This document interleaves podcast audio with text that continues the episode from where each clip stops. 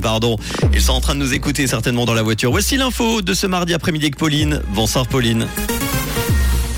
Bonsoir à tous. La Suisse affronte le Portugal ce soir pour une place en quart de finale. Le national veut punir le revenge porn et du soleil et des nuages attendus demain matin. Coupe du Monde au Qatar. Ce soir à 20h, la Suisse affronte le Portugal pour une place en quart de finale de la compétition.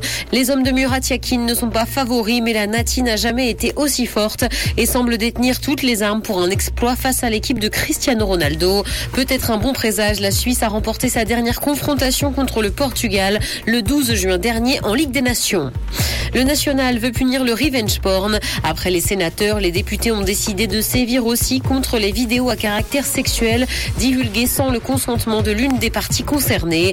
Le national a donc accepté que ce type d'acte soit puni, tout en y ajoutant une disposition pour tout contenu gravement compromettant. La diffusion de contenu sexuellement explicite sans consentement pourra être punie d'un an d'emprisonnement maximum.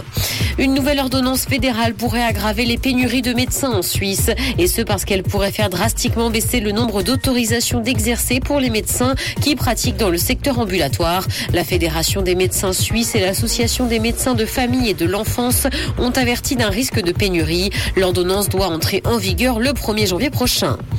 Dans l'actualité internationale, en Chine, des étudiants confinés manifestent afin de pouvoir quitter leur campus. C'est ce que montrent des vidéos diffusées aujourd'hui sur Internet. Le mouvement a eu lieu après l'annonce d'un confinement pendant cinq jours dans l'est du pays, et ce alors que de nombreuses villes assouplissent les restrictions liées au Covid face à la gronde de la population, qui est d'ailleurs de plus en plus forte.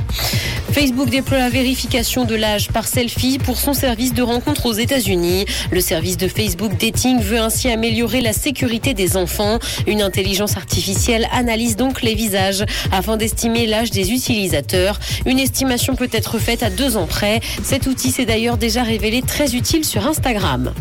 Justice, la garde à vue du youtubeur français Norman Tavo a été prolongée. Il a été placé en garde à vue hier dans le cadre d'une enquête préliminaire pour viol et corruption de mineurs.